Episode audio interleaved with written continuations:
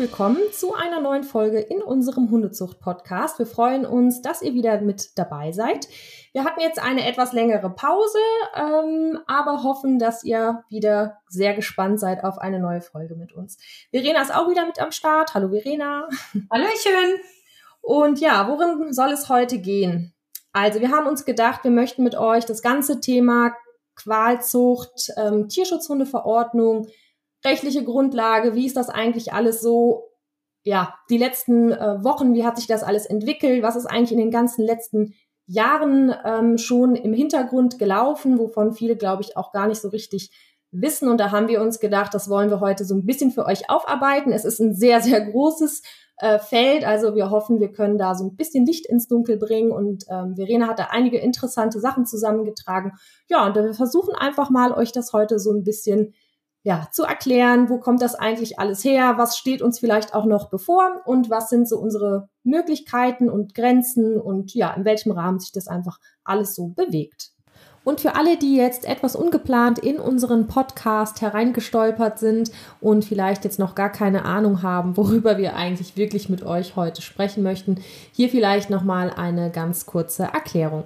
Denn seit Anfang diesen Jahres ist eine große Welle der Entrüstung durch die Hundezüchterwelt gegangen, denn es gibt ähm, ab diesem Jahr eine neu verabschiedete Tierschutzhundeverordnung und diese Hundeverordnung sieht unter anderem auch ein sogenanntes Ausstellungsverbot vor. Und bis jetzt war es eben so, dass das Ausstellungsverbot sich ähm, auf Hunde beschränkt hat, die kopiert sind, ähm, also bei denen Körperteile amputiert worden sind. Es ist jetzt aber so weit ausgeweitet worden, dass ähm, Hunde mit entsprechenden Qualzuchtmerkmalen also nicht mehr auf Ausstellungen vorgestellt werden dürfen und eigentlich auch nicht mehr in irgendeiner Form des öffentlichen Wettbewerbs gezeigt werden dürfen. Und das beinhaltet so gesehen natürlich auch jede Form des Hundesports und der Wettkämpfe. Das führte dann dazu, dass etwa Anfang des Jahres beziehungsweise so im Frühling herum durch die Amtsveterinäre in den entsprechenden Kreisen bei Hundeveranstaltungen zu bestimmten bestimmte Auflagen gemacht haben, die dann die Aussteller oder die Sportler eben auch mit ihren Hunden erfüllen mussten. Und da ging es um teilweise recht aufwendige Untersuchungen, die dann explizit nochmal durch Tierärzte gemacht werden mussten. Es wurden teilweise Rassen von Ausstellungen von vornherein komplett ausgeschlossen. Es gab in, bei einer Veranstaltung sehr weitreichende Kontrollen, wo Hunde dann auch noch vor Einlass in die Ausstellungshalle wieder nach Hause geschickt wurden.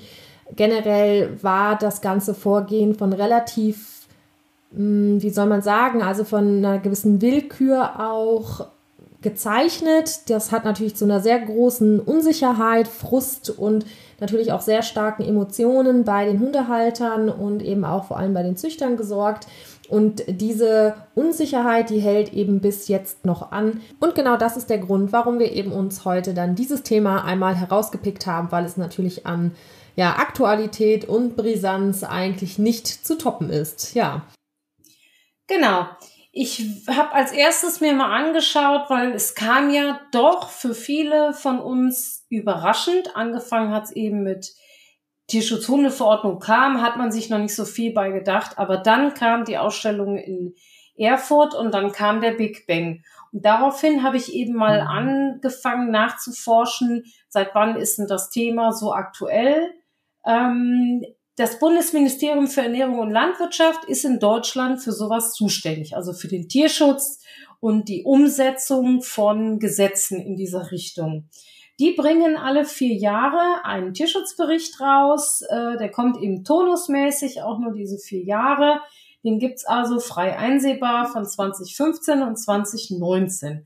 Da habe ich also auch mal reingeschaut und wenn man sich das durchliest, dann sieht man, dass über viele, viele Jahre mhm. schon Arbeitsgruppen äh, da sind, die an diesem Thema forschen. Es wurde festgestellt, es gibt ein sogenanntes Vollzugsdefizit. Das heißt, das Tierschutzgesetz verbietet ja schon sehr lange, dass Schmerzen und Leiden einem Tier zugefügt werden oder dass Tiere so gezüchtet werden das heißt eigentlich das, was dann irgendwann mit diesem entsetzlichen Wort Qualzucht bezeichnet wurde, ist eigentlich auch schon sehr lange verboten, aber es war natürlich weder ganz genau definiert, das wissen wir ja auch alle, wie schwierig das ist, ähm, äh, noch äh, ist das vollzogen worden. Also nach, noch gab es die Exekutive, die gesagt hat, so jetzt gucke ich mir das alles an. Ich kann aber da, ähm, ja, oder ich war da einigermaßen erstaunt, erstaunt, dass schon 2019 Arbeitsgruppen aus verschiedenen Ländern zum Beispiel ein Online-Monitoring gemacht haben, Wer verkauft was, wo, auf welcher Plattform, wo kommen die her? Züchten die im Verband, züchten die nicht im Verband? Wie geht das? Und das Ganze hat sich eben schon von, von Anfang an auf einer äh, internationalen Ebene abgezeichnet, dass da was passiert. Also da waren die Holländer, die Dänen und die Deutschen auch aktiv, die schon lange Zuchten aufgeschrieben haben, notiert haben, die äh, Welpen verkaufen. Und ich glaube, da war der illegale Welpenhandel natürlich auch so am Anfang so ein bisschen die ähm, der treibende Motor natürlich auch, ne? Genau, da ja. hat es auf jeden Fall angefangen. Es kamen immer mehr, gefühlt immer mehr Hunde aus dem Ausland, die sogenannten Kofferraumwelpen. Und da können wir uns ja, glaube ich, auch alle dran erinnern, dass das so angefangen hat, dass man davor gewarnt wurde. Ja, kauft keinen Hund äh, aus dem Kofferraum. Früher waren es so die Polenmärkte oder sowas und dann waren es eben diese Kofferraumwelpen, diese ganzen Transporte mit diesen äh, Ostblock-Welpen, die da bei den Vermehrern gezüchtet werden. Ja. Ähm, in Deutschland, ja, die aktuelle Situation, jetzt mal gezielt nur auf Deutschland, es ist natürlich bei uns so, jeder kocht sein eigenes Süppchen. Der VDH ist nur oben drüber. Die Rassehundeclubs, ja, sind selber verantwortlich für Zuchtbücher. Wie war denn das bei euch, Jana, so in der äh, Klinik über die Jahre? Wie hat sich das da entwickelt? Sagen wir mal, diese Aufmerksamkeit in Richtung problematische Charakteristika?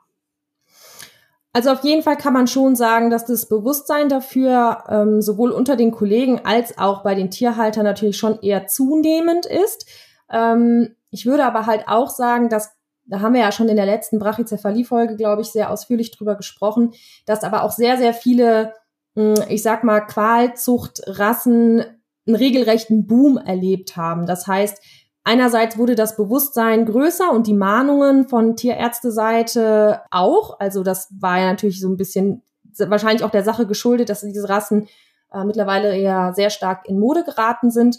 Also da sieht man schon auf, auf vielen Seiten, dass da was passiert. Und wir sehen ja bei uns in der Klinik also eine unfassbar hohe Menge an brachycephalen Rassen also französische Bulldogge, Mops, aber auch ganz viel Old English Bulldog. Also man sieht schon, der Trend, der geht auf jeden Fall zu diesen Rassen hin und das ist natürlich absolut problematisch. Und, äh, ja, da gab es natürlich auch sehr viel Kritik, auch Kritik von äh, Tierschutzorganisationen, Kritik von Tierärzten. Da muss man vielleicht auch die Tierärztekammer Berlin einmal nennen, weil die haben ja schon über mehrere Jahre entsprechende Qualzuchtkampagnen laufen. Ich weiß gar nicht wie viele, aber das waren schon einige, die da ins Leben gerufen worden sind. Sollte vielleicht der ein oder andere auch mal Plakate gesehen haben, die machen da relativ viel und genau.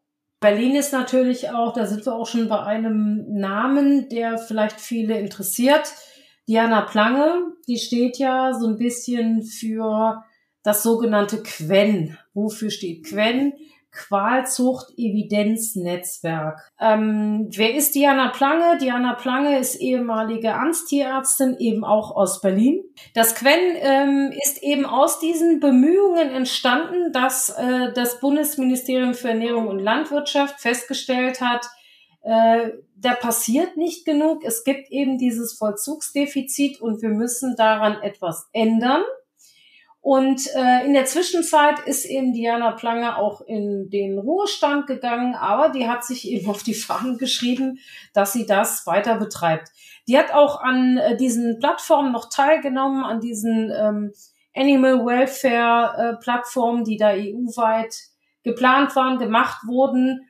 Es gab im Juli 20 ein Schreiben vom äh, Bundesministerium für Ernährung und Landwirtschaft, an den VDH. Und da wurde schon über den Entwurf der Tierschutzhundeverordnung äh, informiert. Ja, also, und das ist ja nur ein Schreiben. Es gab also auch schon vorhergehende Schreiben, die mir jetzt nicht vorliegen. Also das ist auch beim VDH veröffentlicht. Das ist gar kein Geheimnis, das kann jeder nachlesen. Ähm, also eigentlich war dieser Prozess völlig klar. Das ist eben das, was ich sagen will. Seit vielen, vielen Jahren wird die mediale Berichterstattung lauter, sagen die Tierärzte immer klarer ihre Meinung, positionieren sich, launchen Kampagnen gegen das eine oder andere Merkmal, was eben ungesund ist.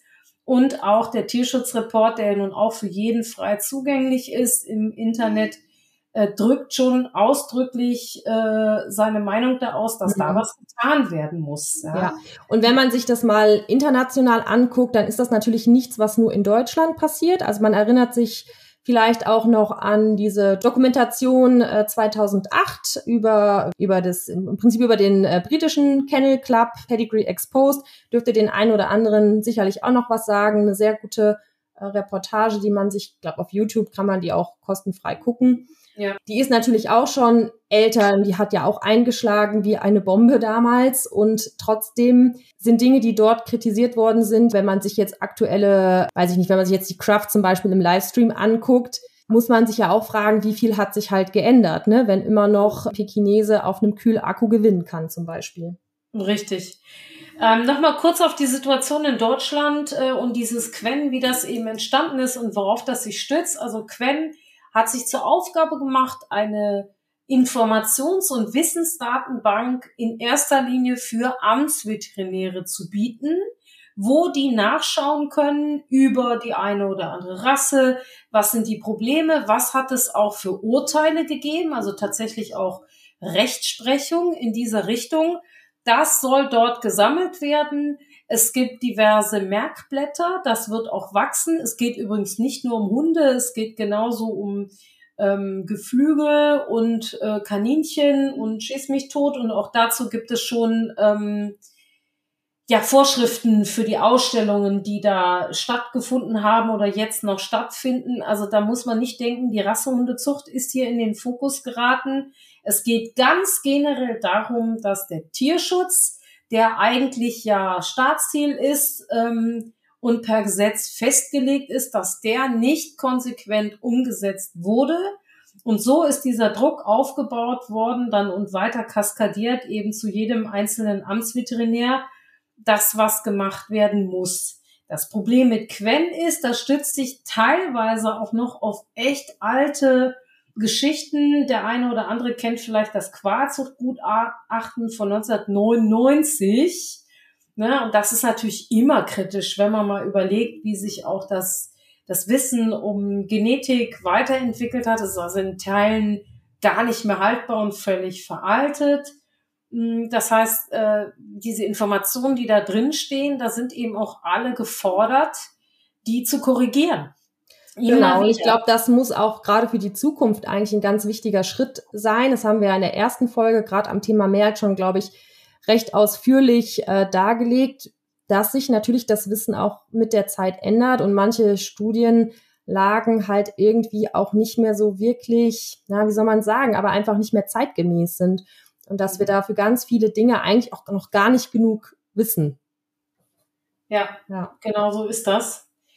Ähm, ja, soweit zur Situation in Deutschland. Ähm, ich glaube, das haben dann alle mitgekriegt, wie das so begonnen hat. Also es war in erster Linie hoch emotional. Kann man, glaube ich, so sagen. Ich weiß nicht, Jana, wann, weißt du noch, kannst du dich noch erinnern, wie du das mitgekriegt hast und wie das für dich angefangen hat?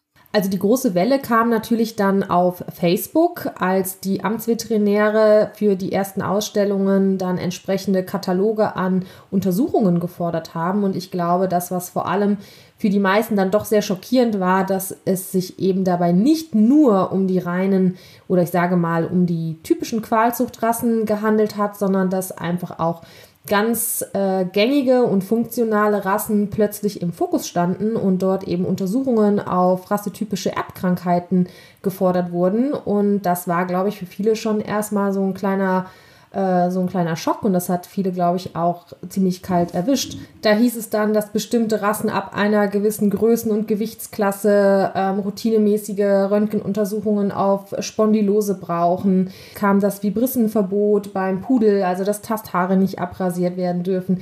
Es kam äh, ein Merlverbot, dass auch heterozygote Merls nicht gezeigt werden dürfen. Da sind sie später wieder zurückgerudert. Aber es gab eine ganze Bandbreite an Vorgaben, die dann durch die Züchter zu erfüllen war, die teilweise auch wirklich so ein bisschen über das Ziel hinausgeschossen sind. Hinzu kam dann auch immer noch die Frage, wie oft muss so eine Untersuchung wiederholt werden? Muss ich jetzt für jede Ausstellung zum Tierarzt fahren und mir Dinge bescheinigen lassen oder wie lange ist sowas gültig? Ähm, ist das jetzt für jede Ausstellung ähm, das gleiche, was ich da vorlegen muss oder nicht? Also da war so viel durcheinander und dieses Durcheinander hat sich ja auch bis jetzt noch nicht so komplett geklärt. Ähm, das hat natürlich da schon für extrem viel Verwirrung und äh, ja auch sehr starke Emotionen gesorgt. Ähm, ja, jetzt haben wir uns Deutschland mal eben so angeguckt, wo stehen wir da und wo kommen wir da auch her. Aber äh, um das nochmal zu verdeutlichen, dass das eben eine absolut internationale Geschichte ist und dass deswegen auch deutsche Einzelinitiativen, also nationale Maßnahmen, nur sehr bedingt überhaupt eine Chance haben, Gehör zu finden. Das kann man auch sehen, wenn man mal in andere Länder schaut. Ich glaube, das krasseste Beispiel derzeit ist in der Tat Österreich. Äh, die haben ja ihr neues Tierschutzgesetz, kann man ja schon nachlesen. Das ist viel, viel, viel schärfer und härter, als das in Deutschland ist. Also dagegen ist unsere Tierschutzhundeverordnung wirklich ähm, ein Spaziergang, was da alles verlangt wird. Also wenn man das liest, dann denkt man ja, wer ist denn dann noch so blöd und züchtet überhaupt mit so einem Risiko, was man dann eingeht.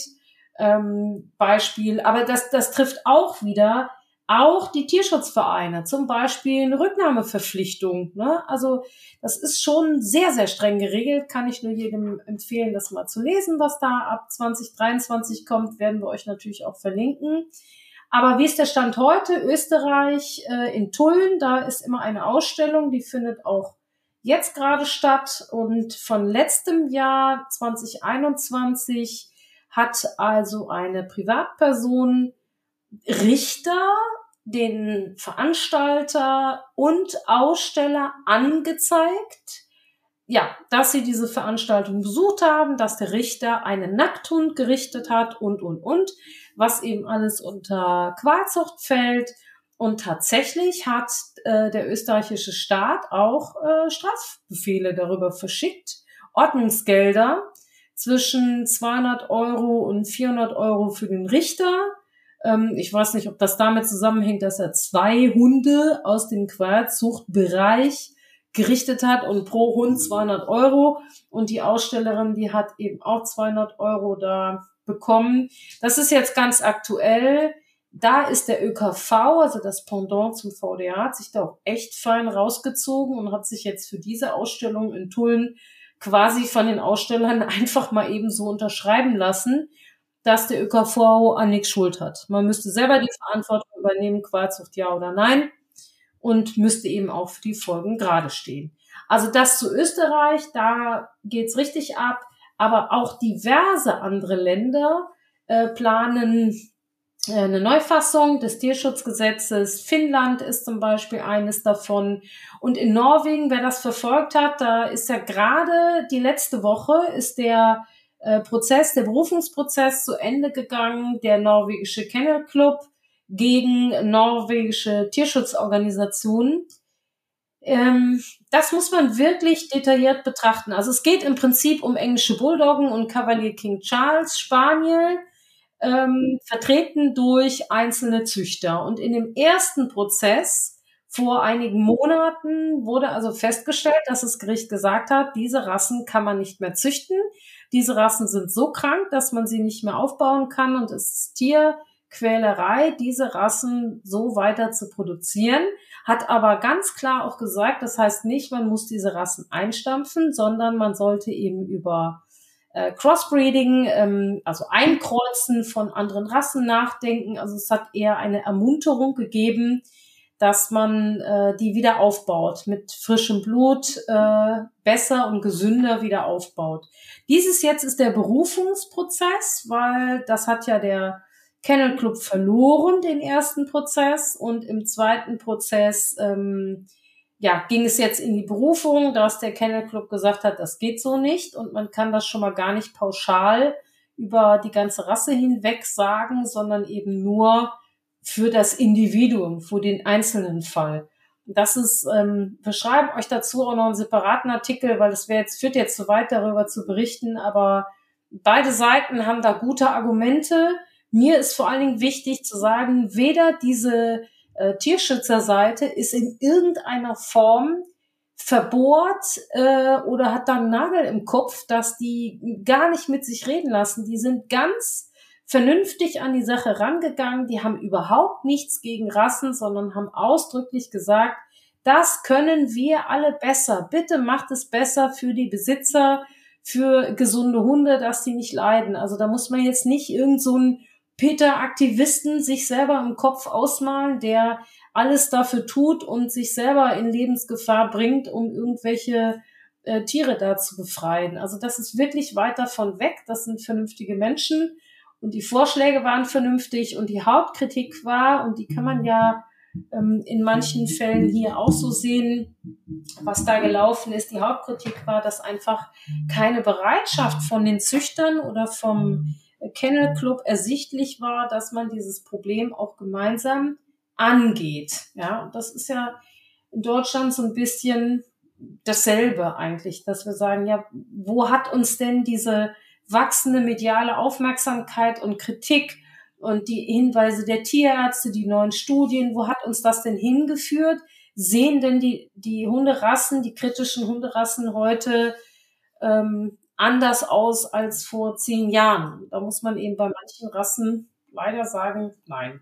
Ja, und das finde ich eigentlich fast noch am traurigsten, wenn man sich anguckt, über wie viele Jahre wir schon darüber reden und äh, lass es mal so alt sein, wie es ist, aber auch wenn 1999 in einem Qualzuchtgutachten schon äh, über Folgen extremer Brachycephalie berichtet wird und ich sag mal 20 Jahre, mehr als 20 Jahre später jetzt alle so tun, als hätte es da irgendwie ja gar keinen Diskussionsbedarf gegeben, das ja passt halt irgendwie auch nicht zusammen. Ne?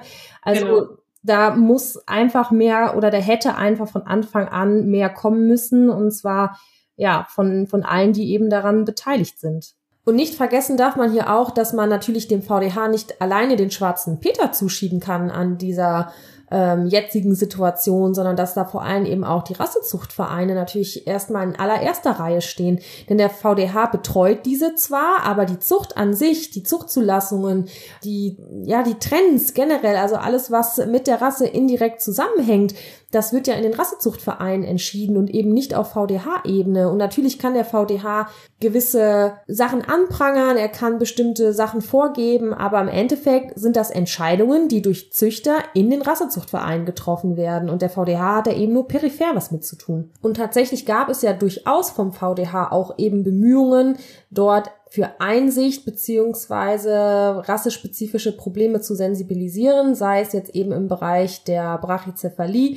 oder eben auch, was das Ausstellungswesen betrifft, eben mit Erstellung dieser ähm, BSI, Breed äh, Specific Instructions, die man ja auch auf der VDH-Seite nachlesen kann und eben auch durch Weiterleitung der ähm, Zuschriften vom BMAL, die ja eben auch an die einzelnen Rassehundevereine weitergeleitet worden sind. Also ja, man hat sich einfach lange recht sicher gefühlt und die Sache vielleicht da auch ein bisschen unterschätzt.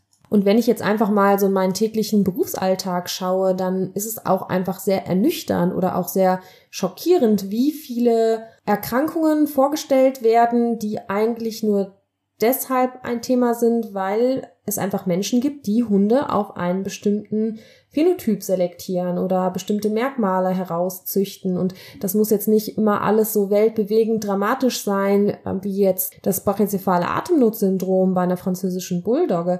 Ähm, aber da geht's ja schon los bei Rollliedern oder bei sehr lang hängenden Ohren und Hunde, die dann eben mehrfach in ihrem Leben massive Ohrenentzündungen haben und wo die Leute regelmäßig äh, die Ohren reinigen müssen, hochbinden müssen zum Belüften und so weiter und so fort. Das ist natürlich ein riesen Riesenfeld. Und da kann man ja sich auch nicht hinstellen und sagen, das sind alles nur Probleme, die gibt es äh, nur bei den verbandslosen Züchtern oder das gibt's bei uns im VDH nicht. Das ist natürlich Blödsinn. Natürlich sind die im Verband gezüchteten Hunde zahlenmäßig sicherlich weit unterlegen zu dem, was sonst noch da draußen rumläuft.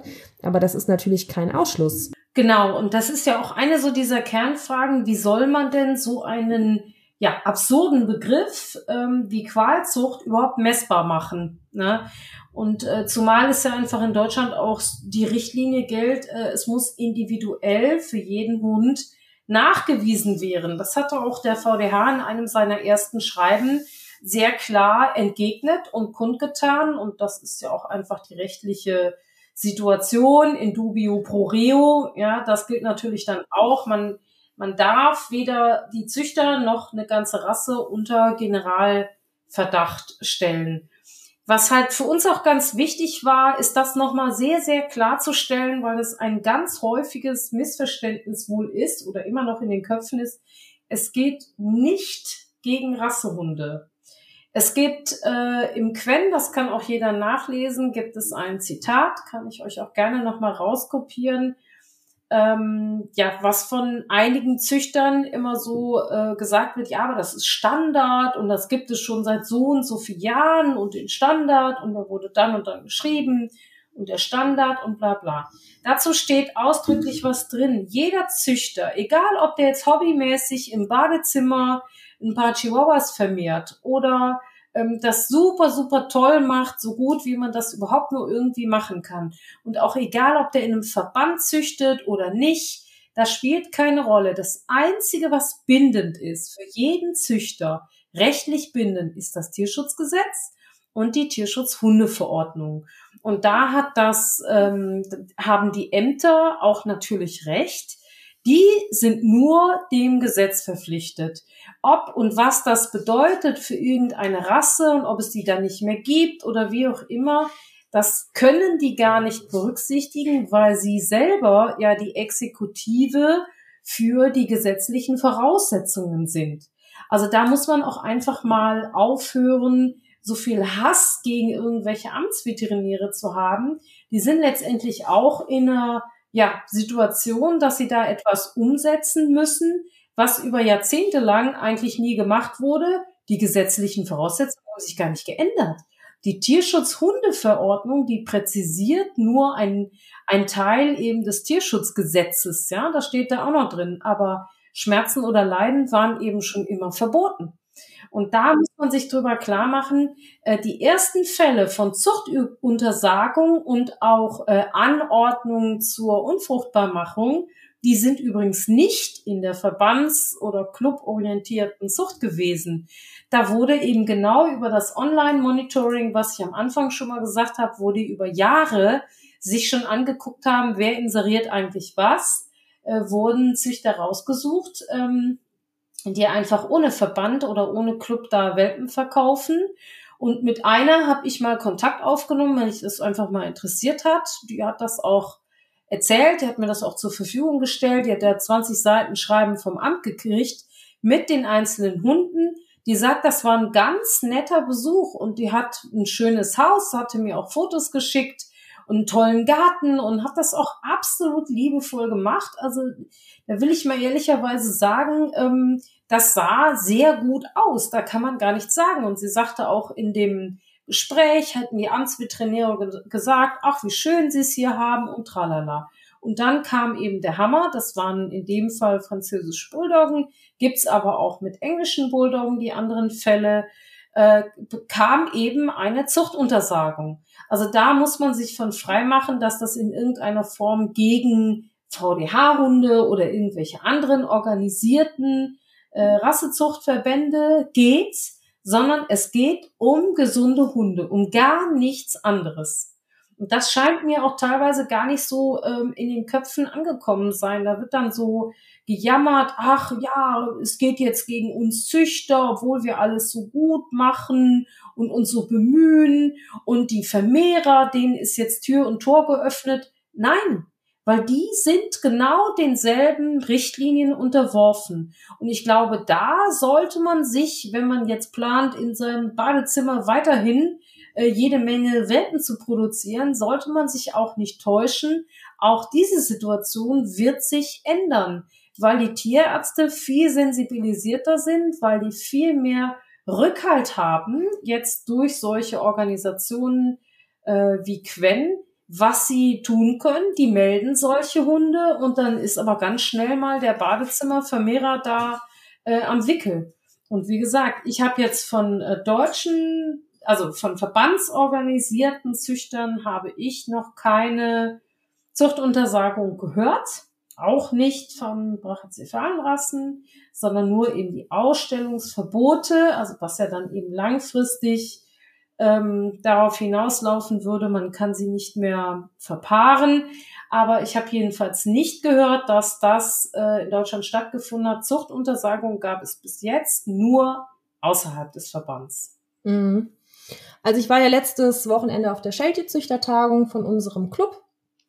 Und was mein Gefühl so ist, ist schon, dass sehr viele Züchter ähm, einfach sehr unsicher sind und auch ein bisschen Angst haben. Ja, und auch einfach das Gefühl haben, und ich glaube, weil eben jetzt diese erste Umsetzung der Tierschutzhundeverordnung sich ja insbesondere auf das Ausstellungswesen bezieht, fühlt man sich deshalb so in den Fokus gerückt. Ne? Also weil jetzt sozusagen die ersten Maßnahmen natürlich vor allem in der Verbandszucht sozusagen zum Tragen kommen, ne? weil du plötzlich. Und auch sichtbar sind, ne? Ja, weil das genau. sieht man eben über Facebook. Ja, genau. Aber es ist natürlich trotzdem so, dass das Gesetz zählt ja für alle. Also das hat ja jetzt nichts damit zu tun, ob ich jetzt in irgendeinem Verein züchte. Das ist den Amtsveterinären total egal. Amtsveterinäre haben ja jetzt auch nicht unbedingt den super Bezug zur Hundezucht. Also die machen ja alles Mögliche. Ein Amtsveterinär ist ja von der Lebensmittelhygiene bis über Nutztier, Seuchenbekämpfung bis zu unseren kleinen Heimtieren sind die ja mehr oder weniger für alles zuständig. Da darf man sich natürlich auch keine falsche Illusion machen, dass die jetzt irgendeinen persönlichen Feldzug äh, gegen, äh, gegen die Rassehundezucht planen.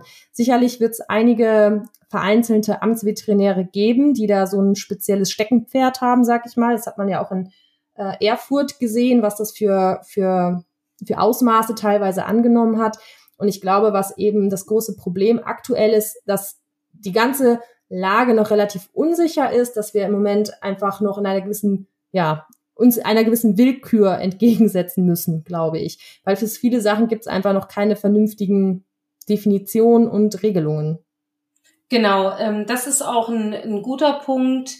Es laufen einfach jetzt auch Gerichtsverfahren. Das sind die ersten, die jetzt laufen, wo eben der eine oder andere Züchter ähm, oder Eigentümer, Aussteller sich halt eben gewehrt hat.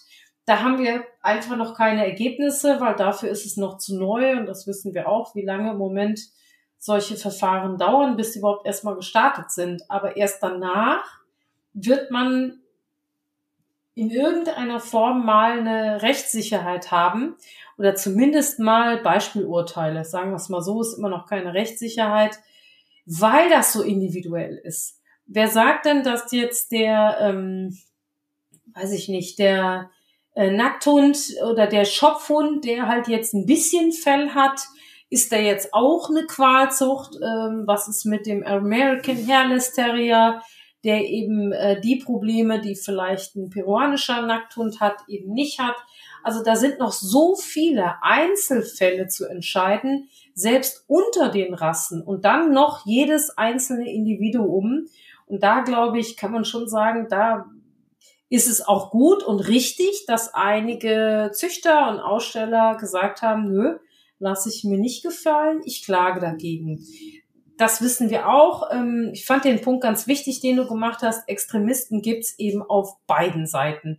Es mhm. gibt auf Seiten der Züchter, die, die, die heute noch absolut uneinsichtig sind, die präsentieren dir eine französische Bulldogge, der hat keine Nasenlöcher, der hat Schlitze und sagen, aber er ist nach Standard. Ich meine, das ist für mich vollkommen absurd. Ja.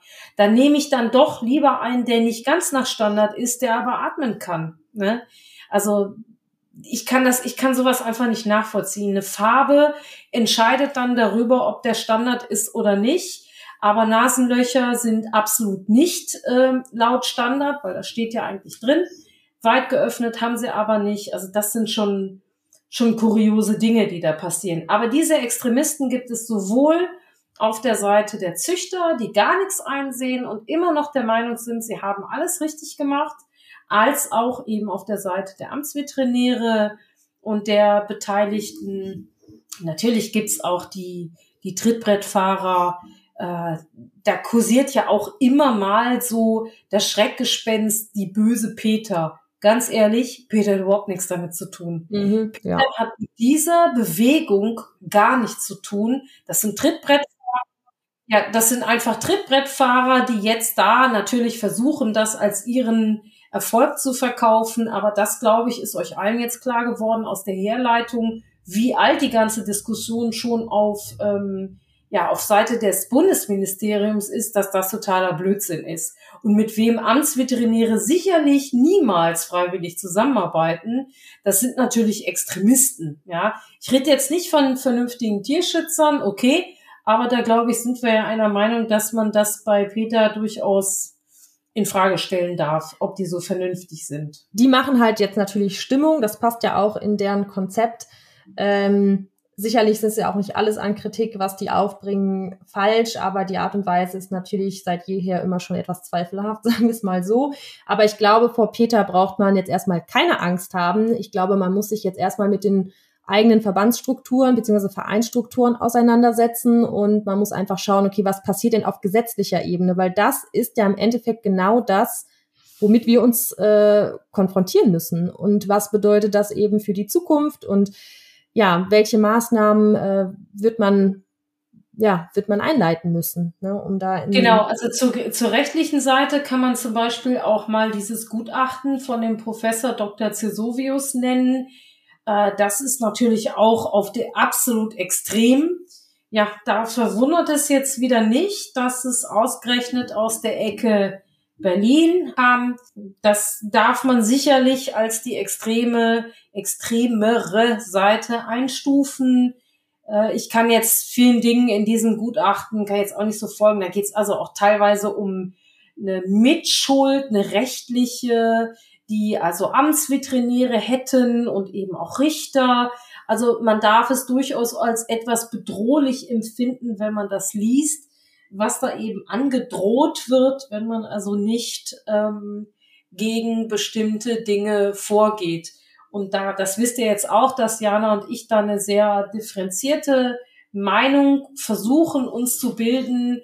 Und es gibt für uns nicht schwarz oder weiß, alles ist richtig oder alles ist falsch, sondern individuell gibt es ganz viele Stufen und die einen sind eben unbestritten äh, einfach haben die Probleme und da muss man was verändern, gibt's nichts zu diskutieren. Und die anderen, da müsste man halt kleinere Dinge verändern. Aber das steht eben auch für mich auch fest.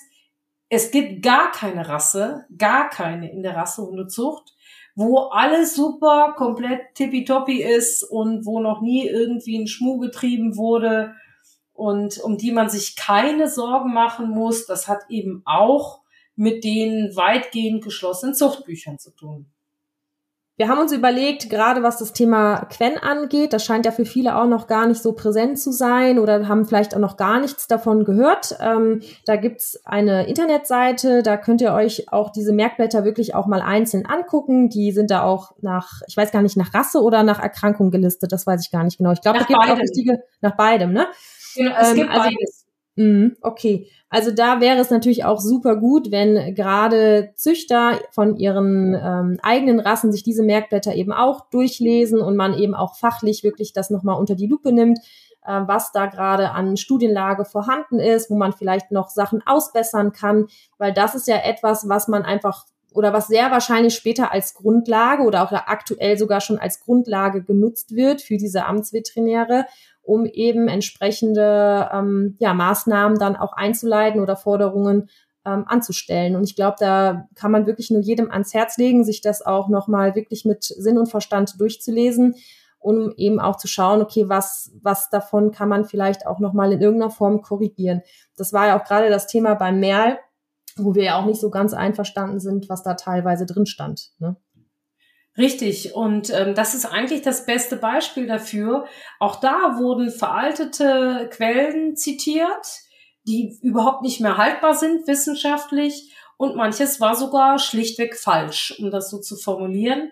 Und da bitte unterschätzt nicht die Macht des Widerspruchs. Ja? Bei Merle ist es jetzt inzwischen die vierte äh, Revision, also jetzt ist schon wieder was Kurioses steht da drin, ähm, wo wir jetzt auch wieder dabei sind, das ähm, abzuwandeln oder zumindest richtig zu stellen, was da drin steht.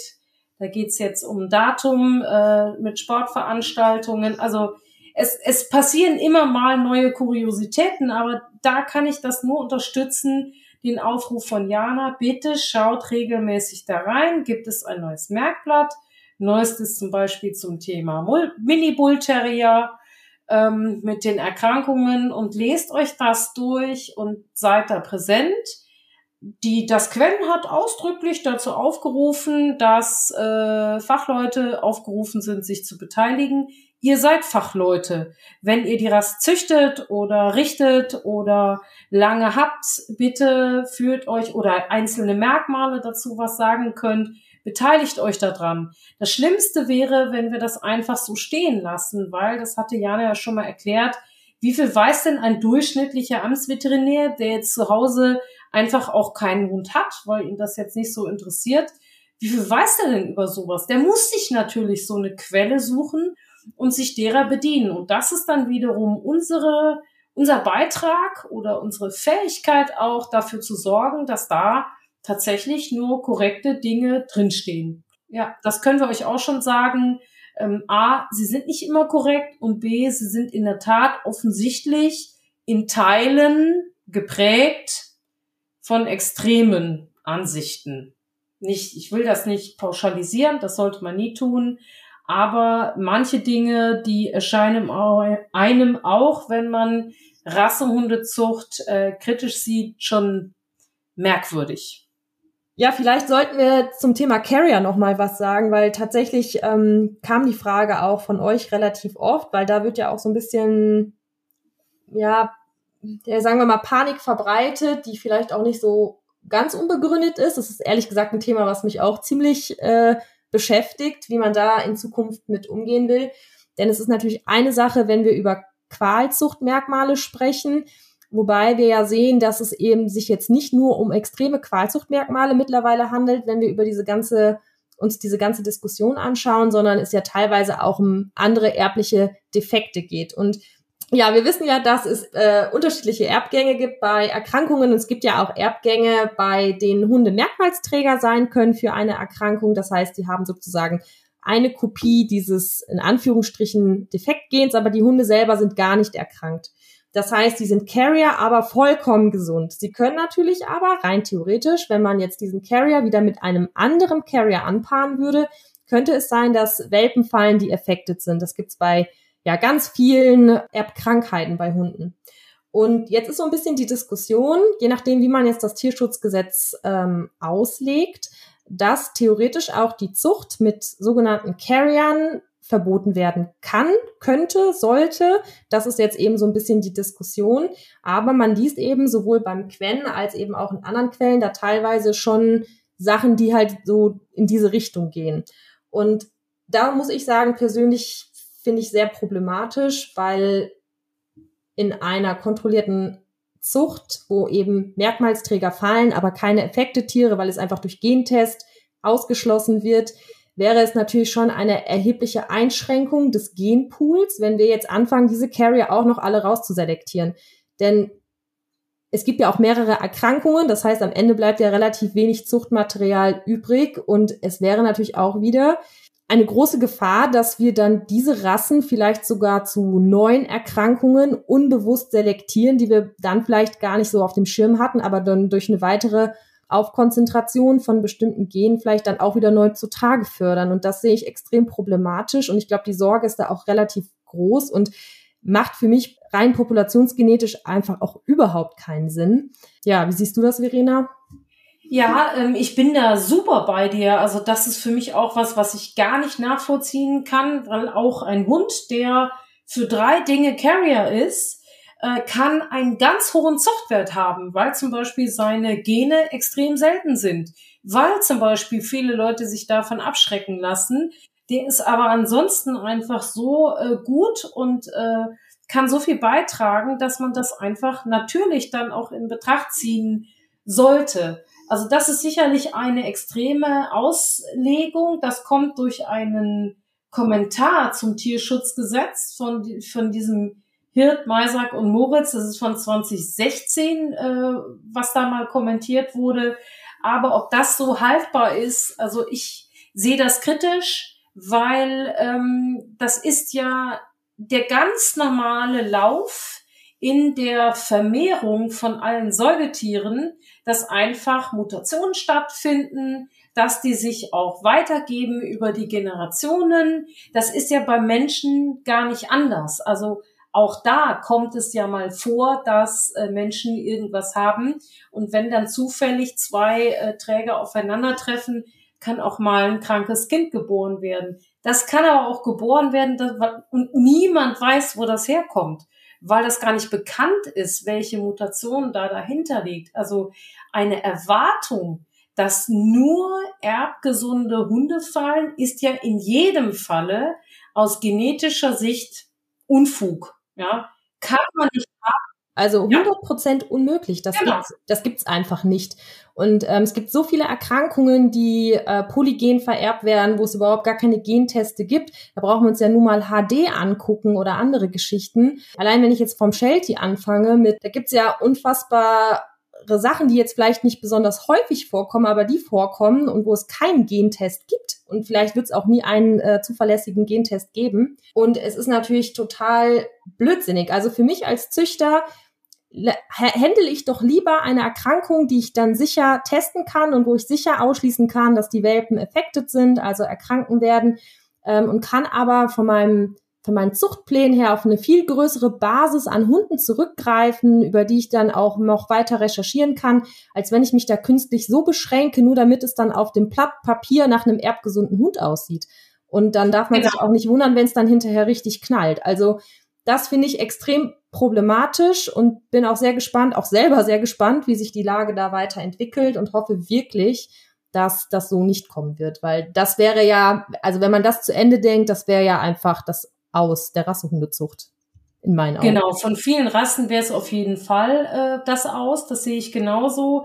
Kritisch wird es eventuell bei Merkmalen wie zum Beispiel MDR1, den gibt's ja nun auch in über 40 Rassen weil einfach schon plus minus, also ein ähm, Allel incomplete dominant eben bedeuten kann, dass der Hund Nachteile hat. Jetzt ist natürlich MDR1 plus minus, mh, hm, ja, Sensitivitäten, aber die können eben auch je nach Hund total unterschiedlich sein. Der eine reagiert schon extrem, der andere nicht. Also das sind dann wiederum tatsächlich ähm, schwierige Diskussionen, finde ich. Was macht man mit solchen Merkmalen? Oder das gilt ja auch für CEA, wenn ich jetzt mal an unsere Briten denke, an die Collies, äh, CEA minus minus, was natürlich da sehr, sehr, sehr breit ist in dem Genpool. Aber die CEA-Affected Hunde, also die Homozygot dafür getestet wurden, eben auch nur zu einem geringen Prozentsatz überhaupt jemals in ihrem Leben einen Nachteil dadurch haben oder eine Sichteinschränkung. Jetzt, da sind wir natürlich eher in so einer ethischen Diskussion. Was ist denn viel oder was kann man denn zumuten oder was ist denn ein normales Level an Erkrankungen, die man in Kauf nehmen kann und auch muss, um alles andere oder allem anderen gerecht zu werden. Sprich breiter Genpool, gesundes Gebäude und, und, und. Ja, da darf man einfach nicht vergessen, dass sowohl wir Menschen als eben auch wir Tiere einfach eine Summe unserer Gene sind und dass es da niemals immer nur komplett, äh, also kein komplett gesundes Individuum gibt. Ne? Also da von dem Gedanken muss man sich natürlich auch so ein bisschen lösen, was natürlich nicht heißt, dass man das jetzt als Rechtfertigung nehmen kann, um jetzt Hunde bewusst mit irgendwelchen Defekten zu züchten, ne? die nachweislich die Lebensqualität äh, massiv einschränken. Also nicht, dass wir uns da jetzt falsch verstehen. Das darf jetzt natürlich nicht heißen, dass man jetzt deswegen äh, wild drauf los irgendwelche Carrier züchten soll. Natürlich muss das Ziel sein, dass wenn man jetzt über Erbkrankheiten Bescheid weiß und man kann diese eben auch testen, da muss natürlich langfristig der Weg sein, die eben so gut es geht, dann auch aus der Rasse irgendwie rauszubekommen, aber eben nicht, nicht über extreme Wege, wo wir dann wieder sehr viel andere schlechte Auswirkungen in Kauf nehmen müssen. Also das wäre auf jeden Fall mein Weg. Ne? Genau, und da sind wir ja auch genau schon bei der Züchterseite. Also wir haben ja jetzt so über die offizielle Seite erst gesprochen. Wie sind da die Voraussetzungen? Wer spielt denn da eigentlich mit und wer spielt da eben nicht mit? Und jetzt sind wir eigentlich ja so ein bisschen bei der Züchterseite. Da, da sprichst du auch einen Punkt an, der der mir echt schon lange, seit ich in die Zucht eingestiegen bin, echt unter den Nägeln brennt. Wo sind denn die langfristigen Zuchtstrategien? Ähm, das ist auch sehr unterschiedlich sicherlich in den Rassehundeclubs. Ich will überhaupt nicht sagen, dass das keine hat, aber die einen haben es mehr und die anderen haben es weniger. Und das ist ja genau der Punkt, dass man sagt, was für Merkmale haben die, haben wir eigentlich in unserer Zuchtpopulation, welche sind noch so wenig verbreitet, dass es möglich wäre, ohne andere Risiken in Kauf zu nehmen, die wieder wegzuzüchten. Das, das ist ja der Sinn einer Zuchtstrategie, also in regelmäßigen Abständen einen Status quo zu erheben und zu sagen, was davon kann und will ich denn rauszüchten, weil es zum Beispiel noch selten ist und auch oder so gravierend ist, dass ich das auf jeden Fall loswerden muss. Und das ist etwas, also ich habe bis jetzt da nur mit einigen ähm, Rassevertretern gesprochen. Also die Tackle, die haben wohl äh, da was echt ganz Gutes äh, im Platz. Also ohne, dass ich das jetzt im, im Detail schon schriftlich vorliegen habe. Aber da gibt es auf jeden Fall was und da werden wir auch mal auf euer Feedback gespannt, was in euren Rassen so los ist. Gibt es da wirklich langfristige Zuchtstrategien? Und um die, das zu unterscheiden. Ich meine damit nicht eine Zuchtordnung. Welcher Hund in die Zucht darf, mit welchen Voraussetzungen. Das ist keine Strategie. Das ist ja Management. Und das ist, glaube ich, was, was man nochmal erklären sollte.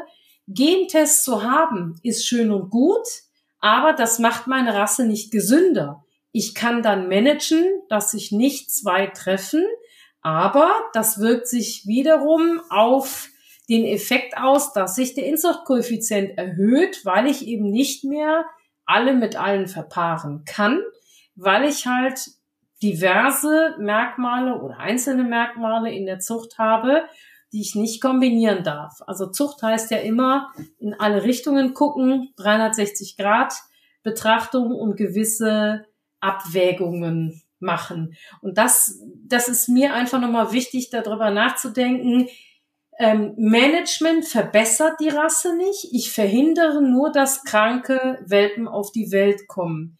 Wenn ich aber eine Strategie habe, dann kann ich ja sagen, ich möchte langfristig eben von dem einen oder anderen wegzüchten. Das kann ja auch irgendein Gebäudemangel sein oder so. Nehmen wir mal eine ganz steile Hinterhand, wo eben einfach auch viele kippende Sprunggelenke oder äh, luxierte Kniescheiben die Folge oft von sind das kann ja auch so sein, dass man sagt, oh, da wurde zu viel in die Richtung gezüchtet, das muss man ändern. Das ist das, was ich meine mit Strategie. Das ist eben nicht Management, sondern gezielte Veränderung.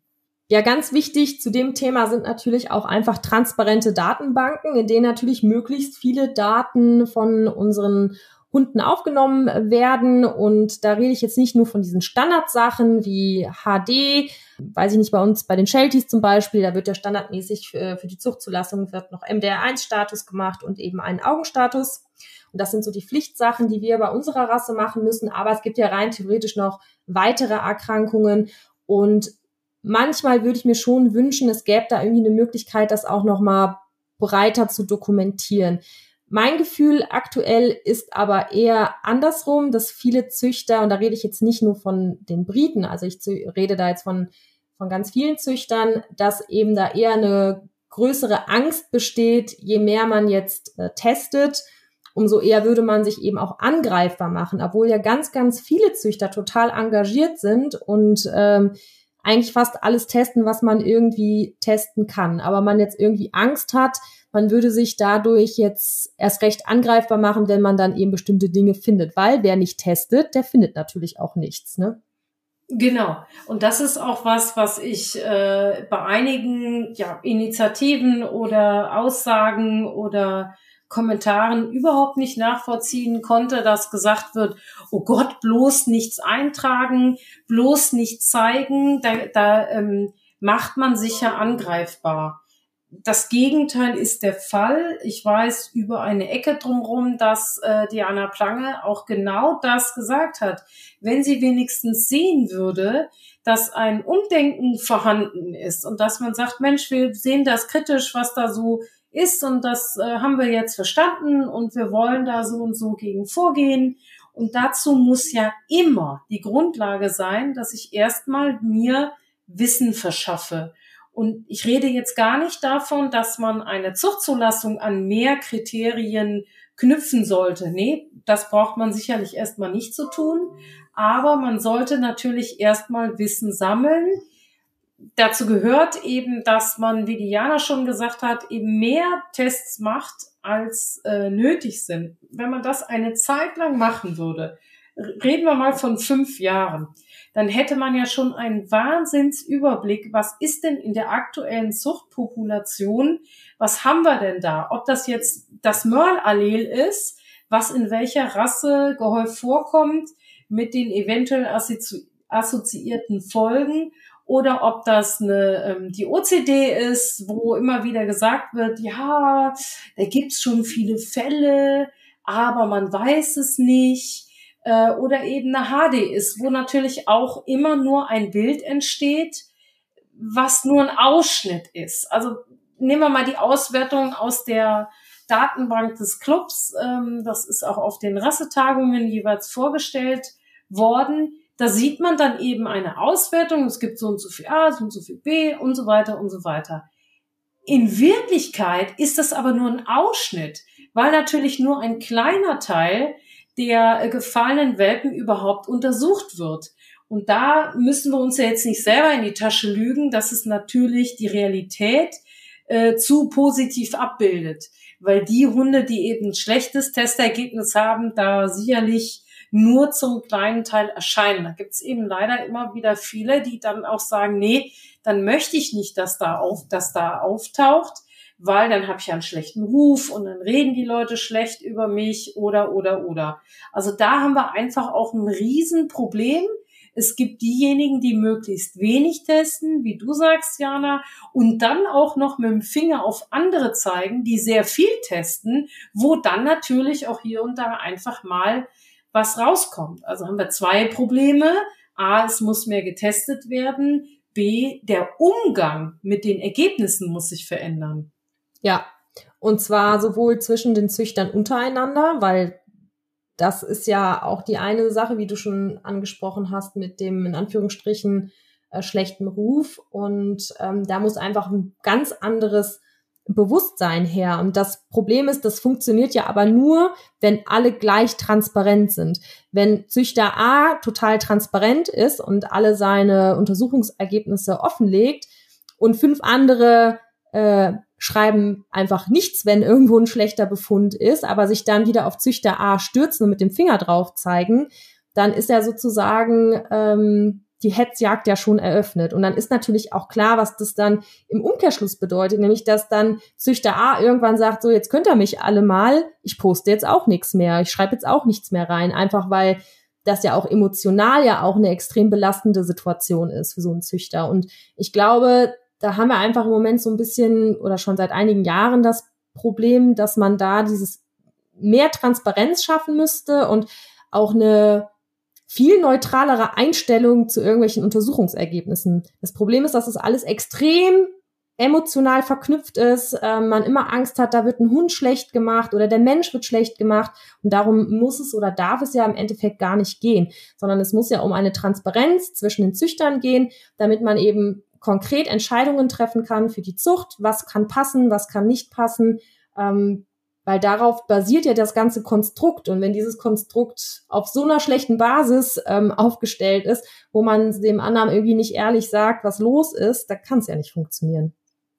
Genau, und da sind wir vielleicht auch bei einem Punkt, den wir jetzt noch nicht so erwähnt hatten. Es gab ja auch so über die letzten Monate einige Gemeinschaften und Initiativen, die sich da gefunden haben, ähm, ja, die sich so ein bisschen zusammengeschweißt gefühlt haben.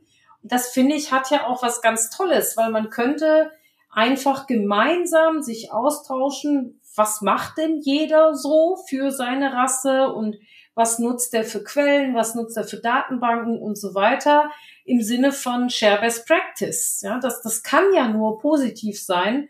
Und ich sehe in, in diesem ganzen Drama sich einfach auch die Riesenchance, dass jetzt gemeinsam die Clubs übergreifende Ziele definieren und äh, am Ende uns Züchter, die das wirklich richtig und gut machen, wieder positiv von solchen Massenzuchten abheben. Und da können wir uns, glaube ich, alle ganz gut dran erinnern, wie das in Corona-Zeiten war. Irgendein ähm, ja, Privatvermehrer hat genauso Bilder und hat wegen mir auch ein paar Untersuchungen gemacht und verkauft seine Hunde für mehr als ein VDH-Züchter seine Hunde verkauft hat.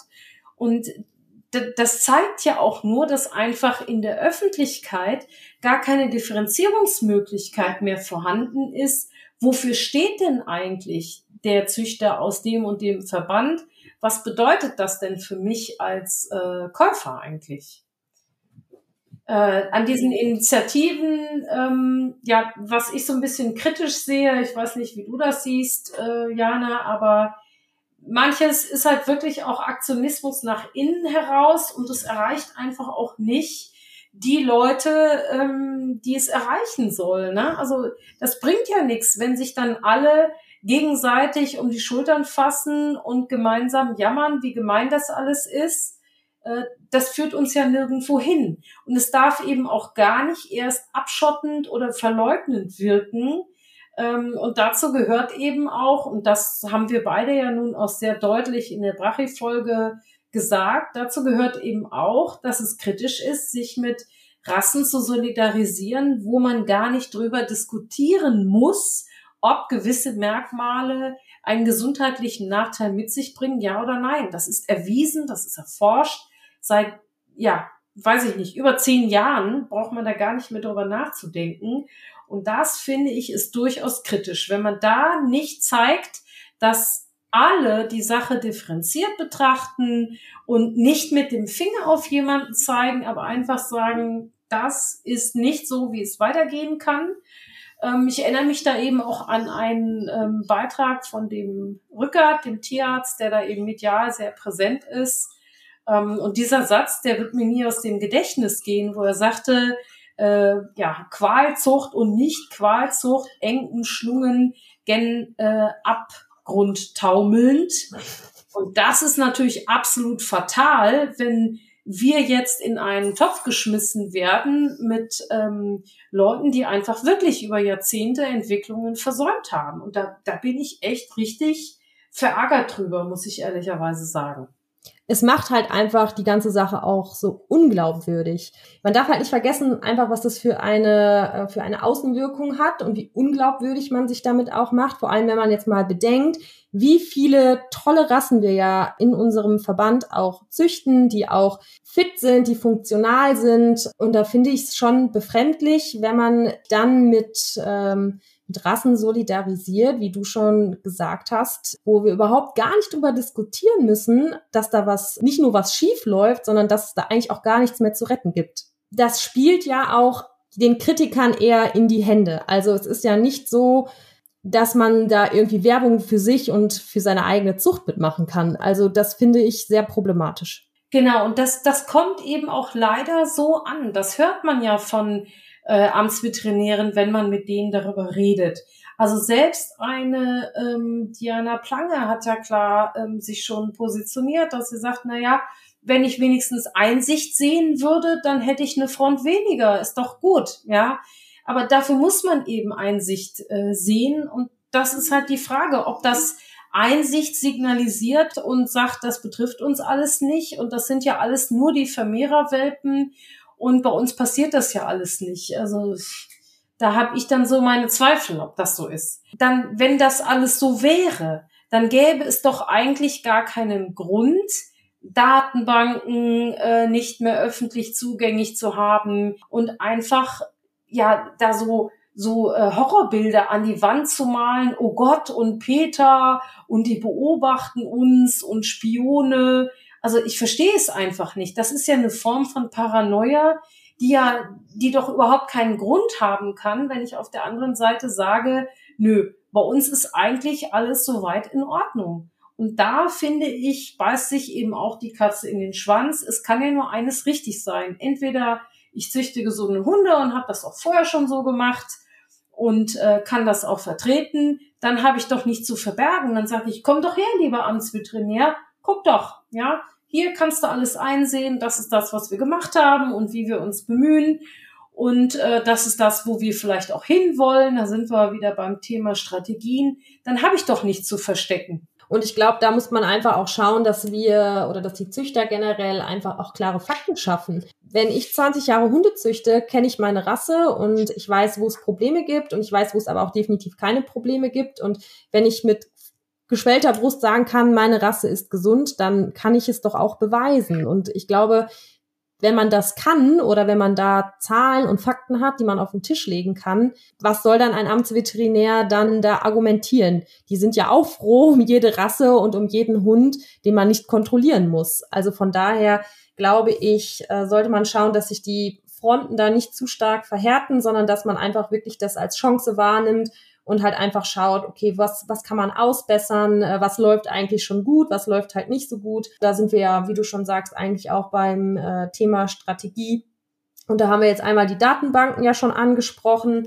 Genau, da sind wir nämlich auch schon bei unserem dritten Teil, nämlich so eine Art Ideensammlung, ja, und ähm, einen besonders ähm, netten Beitrag, äh, ja, vielleicht auch die Antwort darauf, wie würde die Tierschutzhundeverordnung aussehen, wenn ihr sie macht, ja.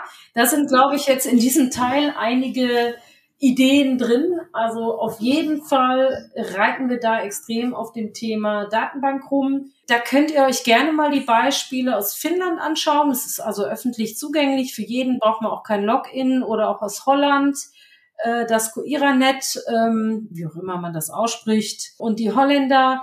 Da können wir euch die Links auch einfach mal online stellen. Spielt mal drin rum.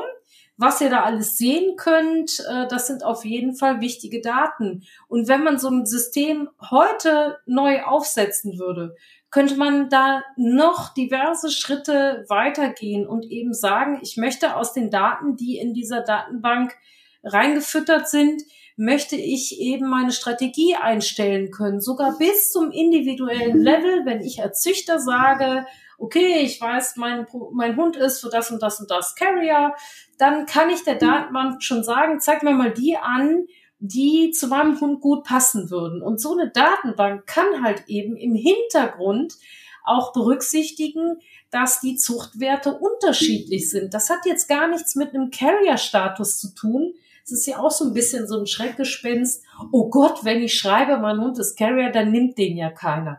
Doch, weil wenn die Datenbank dann schon sagt, dieser Hund hat aber einen höheren Zuchtwert als der andere, der vielleicht Carrier für gar nichts ist, dann ist das sogar ähm, viel einfacher, eine bessere und breitere ähm, Population zu züchten und die Heterogenität weiter zu fördern, das wissen wir eben auch alle, dass ein Riesenproblem einfach der, die steigende Inzucht ist in den Rassen. Es ist ja nicht die Frage, ob das irgendwann negative Konsequenzen hat, es ist nur die Frage, wann. Eben. Was eigentlich auch direkt wieder schon zum nächsten Punkt führt, nämlich dass es für die Zukunft unserer Rassen auf jeden Fall deutlich intelligenter ist, wenn wir mit offenen Zuchtbüchern arbeiten, wo also nicht die Population komplett geschlossen ist, sondern wo es einfach auch die Möglichkeit gibt, Hunde von außen, die vom Phänotyp zur Rasse passen, auch wieder mit in den Genpool aufzunehmen und eben nicht zu sagen, wir beschränken das jetzt nur noch auf Hunde, die sowieso schon im Zuchtbuch drin sind, weil dann sind wir ja genau wieder bei dem gleichen Problem. Also auch das wäre denke ich, ein Weg, den man noch mitgehen könnte. Was wir uns auch vorstellen könnten, was so jetzt für die Zwischenzeit eine Lösung wäre. Und ich hatte das auch schon mal mit ähm, einer Amtsveterinärin andiskutiert und die wollte das auch mal mitnehmen in so ein Gremium. Da wäre es eine Lösung, dass man als Züchter hingehen kann und äh, seine Hunde vorstellt beim Amtsveterinär und die Untersuchung vorlegt und, und, und, und, und. und man kriegt eine Art von Siegel. Also, dass dann eben gesagt wird, okay, dieser Hund hat umfassend alle Untersuchungen. Ich rede gar nicht davon, dass die alle makellos sein müssen, sondern ich rede davon, dass man eben nachweisen kann, dass man das Projekt Zucht oder die Verantwortung Zucht sehr, sehr sorgfältig wahrnimmt und eben nicht nur das Minimum macht, um diesen Hund irgendwie vermehren zu können, sondern einfach das Möglichste tut, um zu vermeiden, dass es zu ähm, Nachzuchten kommt, die eben gesundheitlich nicht so gut aufgestellt sind.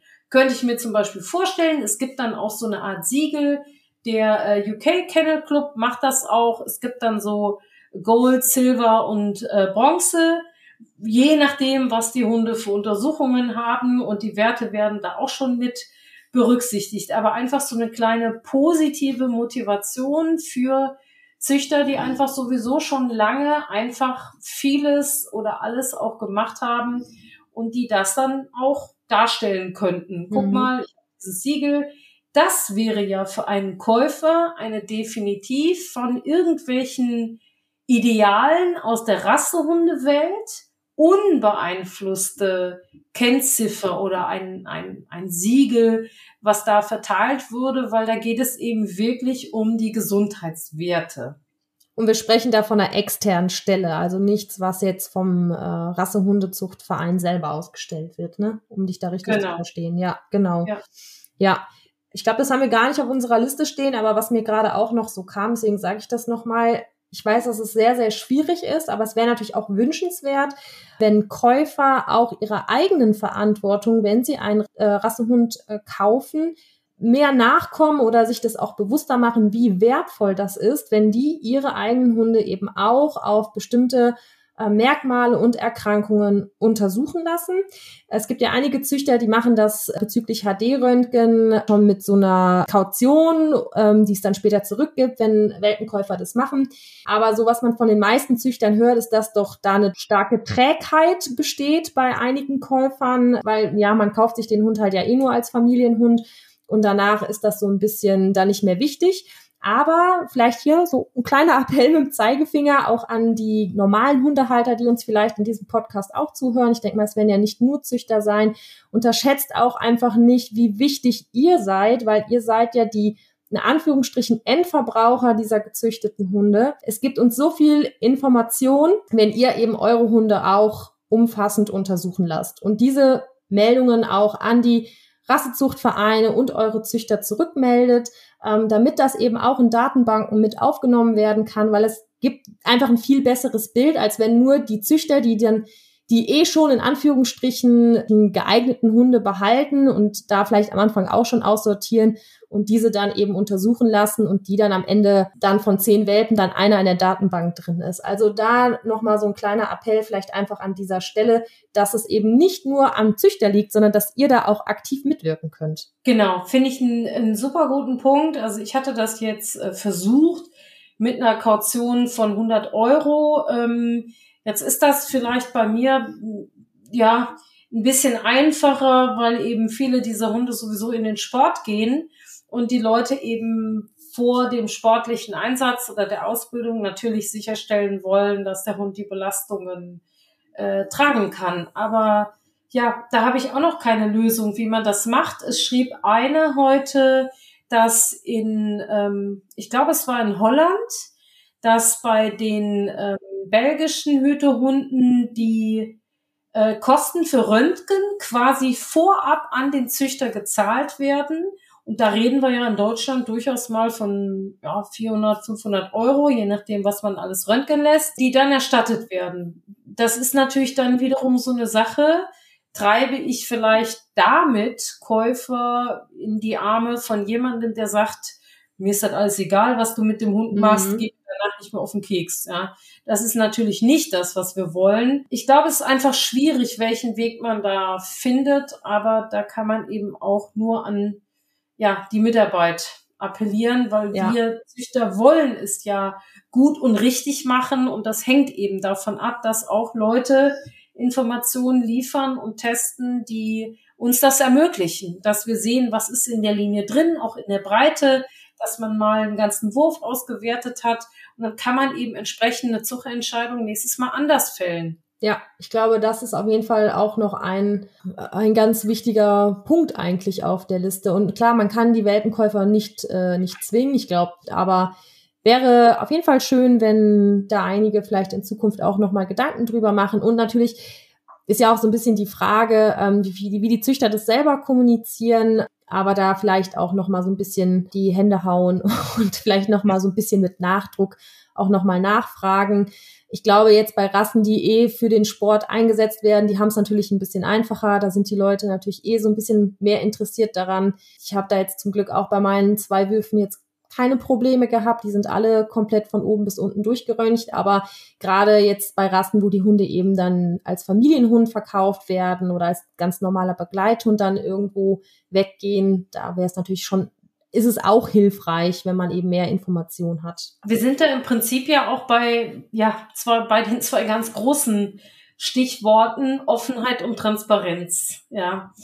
Das ist ja auch was, was natürlich äh, in der Diskussion jetzt auch vor der Folge und in anderen Diskussionen immer wieder aufkam, äh, dass da, dass das im Moment eben von einigen Clubs nicht so gehandhabt wird.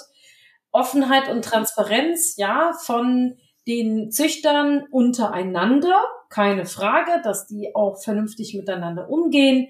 Und wenn jemand das ehrlicherweise postet, dass eine Nachzucht, was weiß ich, von was befallen ist, dass da niemand irgendwie sagt, oh, hast du gehört und guck mal daran, oh Gott, da nehme ich bloß keinen Hund mehr oder rät irgendwelchen Interessenten davon ab, wie auch immer geartet, sondern genauso, dass die Käufer, dass man da auch schon in der Entscheidung mit denen offen umgeht und sagt, ja, bitte sag mir das, wenn was ist mit dem Hund. Ich habe alles getan, damit es ein gesunder Hund ist, aber wenn es doch mal nicht so sein sollte, kommt ja einfach vor, liegt in der Natur der Sache, dann bitte rede mit mir darüber und wir werden gemeinsam eine Lösung finden. Ja, das ist ja auch eine Form der Offenheit, dass man sowas schon kommuniziert ähm, und nicht versucht, weil rechtlich ist es nicht gültig, aber nicht versucht, in seinen Vertrag zu schreiben, äh, gekauft wie gesehen. Ja, also mhm. ob man jetzt ein gebrauchtes Auto verkauft und wenn du später einen Schaden hast, Pech gehabt.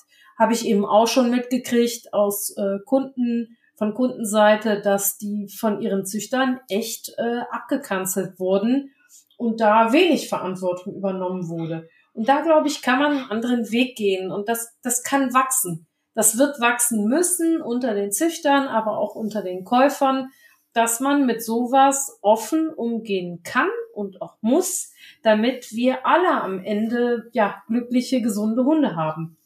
Ein Ziel, das uns ja eigentlich sowieso einen sollte. Ja, genau. Ja.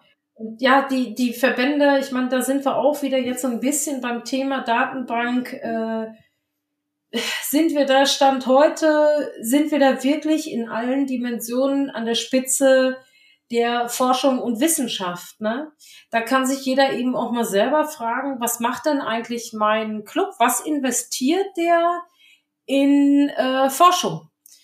In die Merkmale, die eben in den Rassen, die dieser Club betreut, kritisch sind. Also da braucht man nur schauen, wenn man da nach Amerika guckt oder eben auch einzelne äh, Sachen anguckt, wie die Collie Health Foundation in Amerika oder auch der American Kennel Club, die eben auch Gelder ausschreiben und vergeben für Projekte, die sich um solche Erkrankungen bestimmter Rassen oder übergreifend einfach verdient machen, die daran weiterforschen, die Ergebnisse liefern. Da wird auch übrigens die Kosten für die Tests werden auch unterstützt. Das wird nicht immer 100 Prozent äh, übernommen. Aber das ist auf jeden Fall, glaube ich, der richtige Weg, dass man da nicht äh, das Ganze an den Finanzen scheitern lässt. Ne? Mhm. Und wenn tatsächlich gerade Lendenübergangswirbel ein Thema ist, Fragezeichen in manchen Rassen, dann würde ich eher überlegen, dass man einfach da jetzt mal eine Totalüberhebung macht und äh, gut, bei Lendenübergangswirbel muss man jetzt ehrlicherweise sagen, es kostet gar nichts extra, weil man sieht es auf dem Hüftröntgen. Vielleicht muss man da ein anderes Beispiel nehmen. Ähm, nehmen wir mal die OCD, das Rassen, die das eben nicht vorgeschriebenermaßen machen, dass die aber, wenn sie Hüftröntgen machen, auch ein äh, Schulter und Ellbogen machen und dass diese Date, Daten einfach erstmal erfasst werden, damit wir wissen, was los ist. Und da glaube ich, würden die, die Verbände auch einfach mit, müssen die auch mit gutem Beispiel vorangehen und ihre Clubs da mal ein bisschen challengen, wie das ja auch die Finnen gemacht haben und eben diverse Dinge einfach jetzt vorgeschrieben haben, was jeder liefern muss. Und das ist auch für alle öffentlich einsehbar. Man kann seinen Namen da erscheinen lassen oder nicht. Das kann jeder frei wählen, ob da drin stehen soll, wem der Hund gehört oder nicht. Äh, also auch da kann man ja darauf achten, dass jetzt nicht direkt ein Rückschluss gezogen werden kann. Aber ich persönlich als Züchter, ich habe da kein Problem mit. Wenn bei mir eben eine Nachzucht fällt, die das eine oder andere hat, dann ist das so. Und ich möchte sogar, dass das in irgendeiner Datenbank dann drin steht, weil das kann ja mal wichtig sein für jemanden, der äh, eventuell mit den Nachzuchten mal züchten will oder sich die Linien angucken will. Und ich würde da gar keinen Grund sehen, das zu verstecken. Dann nächster Punkt, den wir auch noch auf der Liste stehen haben, ist vor allem das Thema Weiterbildung für die Züchter generell. Dazu muss man ja sagen, der durchschnittliche Züchter, der ist ja jetzt weder Tierarzt noch ist der ähm, Diplombiologe oder hat jetzt irgendeinen, äh, muss jetzt irgendeinen total ähm, wissenschaftlichen Hintergrund haben. Das heißt, da muss man schon auch schauen, wie können wir unsere ähm, Züchter in unseren Vereinen auch so schulen und so weiterbilden, dass da schon auch ein gutes Grundverständnis für Genetik und eben auch für Vererbung und ähm, Population äh, Populationsgenetik ähm, ja vorhanden ist, also dass die mit dem Werkzeug dann auch wieder weiter umgehen müssen, weil man schon das Gefühl hat, dass das auch eher so ein bisschen stiefmütterlich in einigen Vereinen dann auch gelehrt wird. Ne? Ja, also ähm, Sachkundenachweise sollten halt ganz klar immer einen kynologischen Hintergrund haben, meiner Meinung nach. Also für für eine Mitgliederversammlung, ne, das ist super und bitte nehmt alle teil bei euren Clubs, super. Aber an sich ist es halt keine Qualifikation für einen Sachkundenachweis. Ne? Es ändert sich eben ständig was. Die Forschung geht voran. Es gibt heute so tolle Möglichkeiten, sich auch online weiterzubilden. Und da wäre unsere Idee oder unser Aufruf auch an die Clubs zu sagen, Mensch, bitte erkennt doch auch an, wenn die Leute online was machen. Ja, gut, dann mag es eben sein, dass sie mal zehn Minuten äh, auf dem Klo waren und sich noch einen Kaffee gekocht haben, haben sie eben mal zehn Minuten nicht mitgekriegt. Aber das ist ja genauso in jeder Präsenzveranstaltung. Also das kann für mich nicht die Ausrede sein.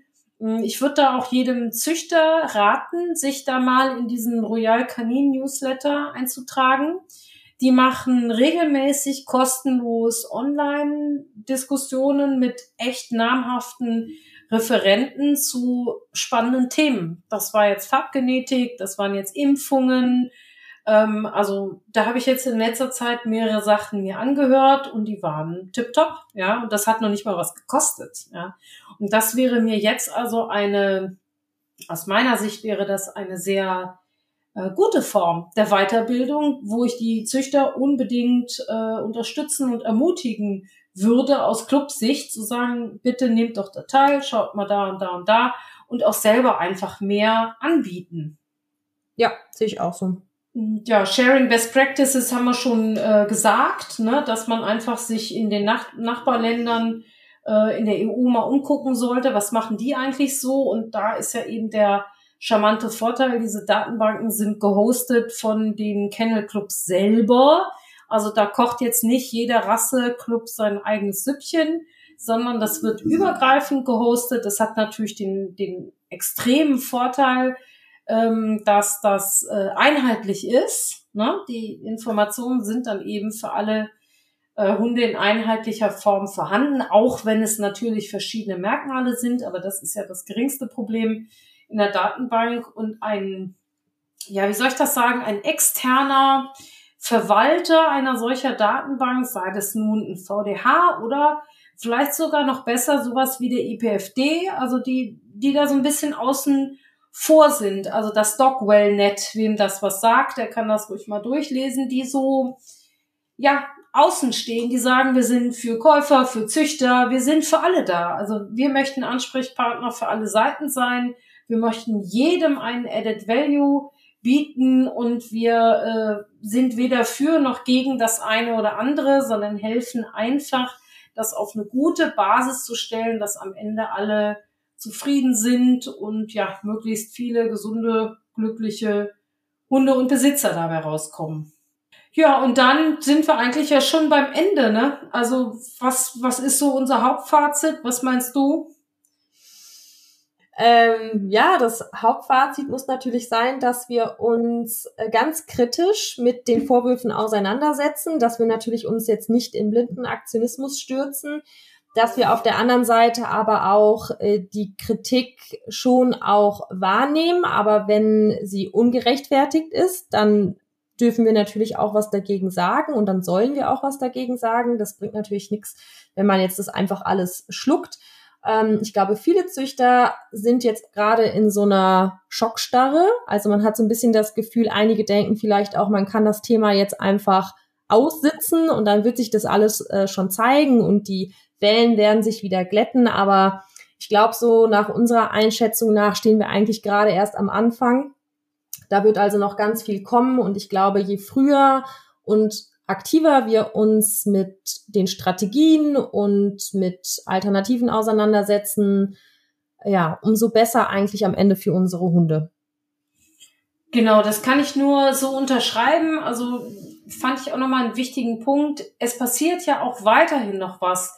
Es passiert aber nicht nur was von Seite der Offiziellen, dass irgendwie neue Merkblätter und neue Kritikpunkte und neue Einschränkungen kommen sondern es finden auch Meetings statt. Jetzt im Oktober soll es wieder ein Meeting geben von den Tierschutzbeauftragten der Bundesländer mit dem VDH. Also auch da, das ist natürlich schön, wenn man sieht, da ist einfach auch wieder, sind Gespräche da, es wird miteinander gesprochen auf einer fachlichen, sachlichen Ebene. Und das ist für mich eben auch so das Hauptfazit. Äh, bitte nicht jetzt abschotten und ach, das ist alles gemein und ich züchte nicht mehr oder ich gehe nie wieder auf eine Ausstellung, sondern einfach wirklich mal in sich gehen, überlegen, was ist denn in meiner Rasse ähm, ein Thema und was möchte ich mal diskutieren mit unseren Verantwortlichen, was kann ich selber beitragen dazu und damit offen umgehen. Ich kann jetzt aus meiner Sicht äh, sagen, also ich habe ja Möllhunde, genau wie auch Jana einen Möllhund hat ähm, und bin also betroffen und bin auch schon diverse Male beschuldigt worden, ja, du kümmerst dich ja nur darum, damit du weiter deine Möllhunde züchten kannst. Nee, aber wenn die Leute dann mal sehen, dass man wirklich auch sich damit auseinandergesetzt hat und alle Vor- und Nachteile auch sieht und nennen kann, ähm, begegnen einem auch Amtsveterinäre und übrigens auch ein Dr. Kreis eigentlich offen und äh, freundlich gegenüber. Ne? Die sind manchmal einfach auch vor eine Situation gestellt worden, wo sie gar nicht sein wollen. Ne? Da sind wir eben bei dem Thema, bitte die Gräben nicht vertiefen ne? und abschotten und ignorieren und sagen, das ist alles gar nicht so. Das kann natürlich nicht die Lösung sein und da müssen wir uns eben alle drüber klar sein, da sitzen wir am kürzeren Hebel. Das ist einfach so. Dann wird diese Welle über uns hinwegrollen, das wird dann so sein. Das hat man so ein bisschen auch gesehen, dass eben dieses Schreiben 2020 da BMEL an den VDH war, wo nicht viel bei rumgekommen ist. Und ja, es gab eben dann wenig Kontakte. Es wurde daraus abgeleitet, gut, der VDH will sich da nicht weiter beteiligen. Weiß ich nicht, sage ich jetzt in die Tüte, gehe ich mal so von aus. Und, ähm, dann ist eben dieser Tsunami losgebrochen, von dem ja alle Rassehundeclubs, VDH und natürlich am Ende auch wir Züchter und auch äh, Besitzer ja durchaus entsetzt waren. Ne? Und da sind wir aber bei dem Thema, bleibt im Gespräch, redet mit euren eigenen Amtsveterinären, zeigt eure Hunde mal vor und äh, ja, entwickelt Ideen und habt den Mut da auch mal das, was schon immer da war und auch die Leute, die und wenn sie 30 Jahre lang da irgendwie schon auf dem Posten sitzen, das heißt ja nicht, dass die alles wissen. Also einfach mal drüber nachdenken, was anbieten, nachforschen, sich einbringen. Das ist nämlich Brücken bauen. Und das ist auch genau das, was ich mitgenommen habe aus meinen vielen, vielen Gesprächen und E-Mails mit Stellen, die jetzt von offizieller Seite aus daran beteiligt sind. Ähm, das wünschen die sich Und wenn die das sehen, da können wir als Züchter uns, glaube ich, wirklich wieder positiv abheben von denen, wo wir uns alle einig sind, dass es denen an den Kragen gehen sollte. Das war ein sehr schönes Schlusswort. Ich finde, das hast du nochmal gut zusammengefasst und uns ist ja immer wichtig, dass wir versuchen, die Dinge immer von allen Blickwinkeln aus so ein bisschen zu beleuchten. Wir möchten eigentlich nie so schwarz-weiß malen, sondern man muss das Thema halt immer in allen Facetten sehen und einfach schauen, wer ist daran beteiligt und welchen Part spielen wir in diesem Spiel und äh, was können wir einfach positiv dann für das eine oder andere dazu beitragen. Und das ist einfach ja wie immer unser Appell, dass man da einfach diskussionsbereit bleibt und halt einfach im Gespräch bleiben. Damit sind wir am Ende unserer Folge angelangt. Ich hoffe, ihr konntet ein bisschen was mitnehmen und äh, das Chaos hat sich vielleicht ein bisschen gelichtet oder ihr habt Dinge gehört, die euch noch nicht so bewusst waren. Wie immer sind wir sehr gespannt auf euer Feedback und wenn ihr Anregungen habt oder uns auch gerne mal erzählen wollt, wie das bei euren Rassen so gerade abläuft, dann könnt ihr uns gerne schreiben, wie immer auf unserer Homepage www.hundezucht-podcast.de. Ihr könnt uns aber auch sehr gerne auf Instagram folgen und wir haben eine Gruppe auf Facebook, die wir jetzt gerade mal versuchen, ein bisschen zum Leben zu erwecken. Also, falls ihr da noch nicht drin seid, dürft ihr euch da gerne auch einmal eintragen und da können wir auch gerne nochmal in eine offene Diskussion gehen. Und in diesem Sinne wünsche ich euch, ja, einen schönen Tag, einen schönen Abend, einen schönen Morgen, wann auch immer ihr diese Folge hört. Und von uns werdet ihr ganz sicher bald wieder hören. Bis dann. Tschüss. Tschüss.